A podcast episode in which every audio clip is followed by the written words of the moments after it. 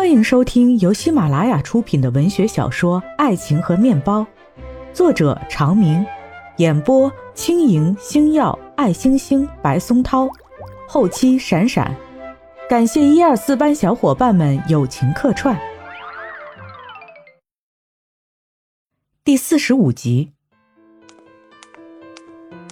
两个人坐在包间里，爱慕还像第一次跟他喝水那样，周到的点了饮品。双手放在桌子上，微笑的看着他，两只眼睛自然流露出期待和看起来柔情蜜意的目光。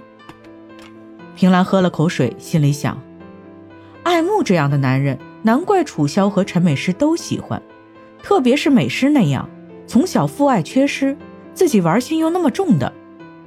他想到这里，不知为什么，又一个念头涌上来，说不定他在外面不止美诗一个。爱慕看着他，一直没说话，微笑着。你这个人呐，平时看起来秀秀气气的，不爱说话，有什么都想在心里。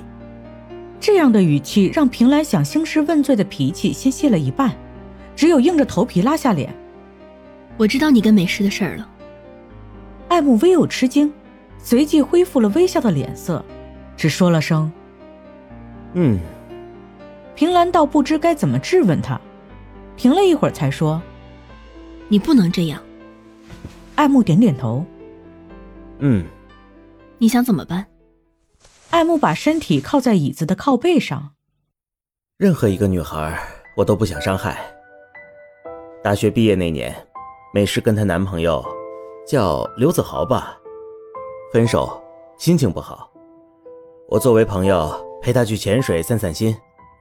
她爸爸不在了，妈妈又那么远。在你们面前，他好像过得挺开心，其实夜里会一个人大哭。作为我，听见了不能装作听不见。可是，很多事情没有绝对的正确错误，但我可以保证，除了当年的初恋，我从来没有主动的追求过哪个女孩。但你也从来不拒绝。我还没有说完，我从来没有主动的追求过哪个女孩。只有一个例外，就是你。你在为自己的行为寻找借口，骗人。我没有必要骗你。其实你不喜欢，可以直接拒绝，或者不去滑雪场，没有必要带上楚萧和齐昊天。在那种情况下，你没有说过喜欢我，我怎么拒绝？对呀，在那种情况下，美诗也没有说过喜欢我，我怎么拒绝？你这分明是强词夺理。强词夺理也好，有理有据也罢，我说了，有些事情不是纯粹的错误或者正确。我只问你，如果你处在我的角度，会怎么做？不陪美诗去潜水，不跟她走得太近，不跟她上床。潜水只是个契机，即使不去，也会有别的契机。一个像美诗那样的女孩，任谁也把持不住，这就是人性，男人的人性。经不起挑战，更经不起挑逗。你在为自己的错误找借口。不，你根本没觉得这是错的，你觉得这是再正常不过的事情。你怎么会这样？是美诗非要跟我在一起的。无耻！你非要把所有的一切都推到女人的身上。我只是在陈述事实。你约我出来，难道想听我撒谎？那你只说这个事情怎么解决？你不去关心齐昊天，还挺关心我的。这个时候你还笑得出来？给美诗和楚萧两个人带去痛苦，根源还是在你身上。这个事情就像一个大钟，每个齿轮互相咬合，都在推动着指针的移动。我可以停下来，美诗愿意吗？我和美诗都停下来。这件事情就会到此为止吗？或者说，这个社会像一个大钟，每个人都是一枚齿轮，都会被卷进去。平兰，你一直觉得自己可以独善其身，其实不一样被卷在其中，跟着旋转吗？这样的事情每天每年时时刻刻都在发生，每个家庭都会面临。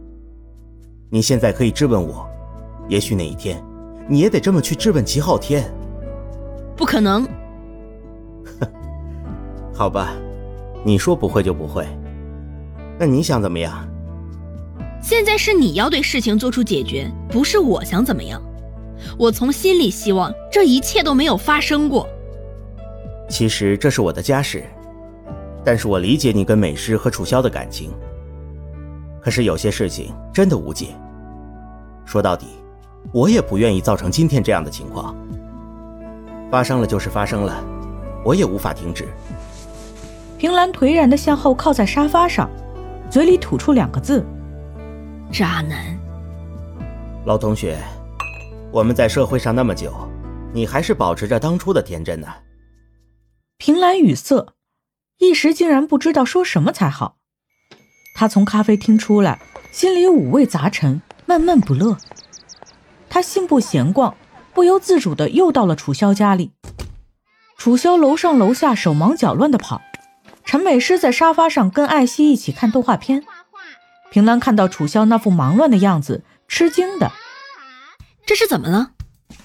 楚萧一边擦着地板，抬头看见光着屁股的老二摇摇晃晃的站在楼梯口，好像就要扑下来。他三步两步奔过去，抱起他送进了楼上的卫生间。好一会儿才出来，一手抱着老二，一手拿着抹布继续擦地板，嘴里还在跟平兰说：“天热，孩子用尿不湿屁股起疹子。”我就没给他带，结果这几天倒拉了几次在裤子里。今天搞到地板上，阿姨又去买菜了，我赶紧收拾，不然有人回来要踩上，可搞得家里到处臭烘烘的。艾希，你赶紧把电视关了，做作业，一会儿我要检查啊。平来，你知道吧？现在幼儿园也要留作业。美诗，你也别在那跟着看了，你这样他看得更起劲儿。平兰看看美诗。美诗抬头看看他，赶紧又低下头。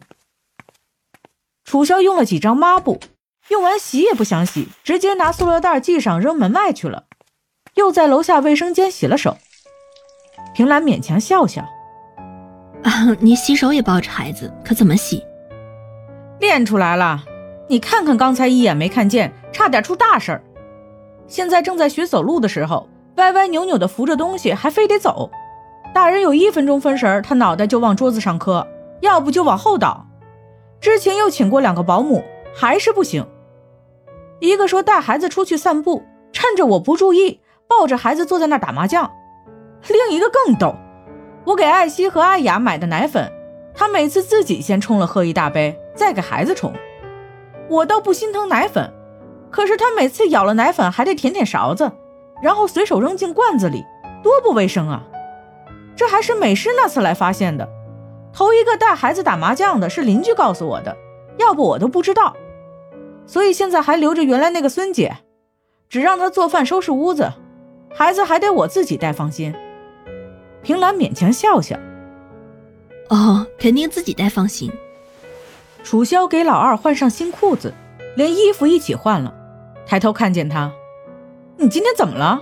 脸色煞白的。陈美诗在楚萧身后又看看平兰，啊，工作上的事情，心情不好。楚萧给艾雅换好衣服，把她抱起来，跟平兰说：“我现在羡慕你啊，有秦昊天青梅竹马，还有自己喜欢的工作。都失业了，失业是为了更好的创业，心里有目标，不像我，每天累得要死，爱慕一点都不领情。”还觉得我天天在家耍多舒服呢，有目标也那么遥远。我还跟美诗说呢，在 C 市定居算了。他做网站，在哪儿不是做？过来能时常给我帮把手。在那边离我们又远，本来租的房子又是一个人，无牵无挂的，说来就来呗。哎，对了，你们昨天去哪儿了？晚上他也没有回来住。我问他，这个死女人硬是不说。陈美诗又看向平兰。目光闪烁，好像带点期待，又带点哀求。平兰低下头，啊啊，嗯，没去哪儿，就看了场电影，散场太晚，在我那住了一夜。楚萧还在热辣辣的说着什么，平兰却完全听不清楚，只觉得头晕脑眩，说了一句：“哎呀，我想起来还有点事儿，我先走了。”拿起包就匆匆逃了出去。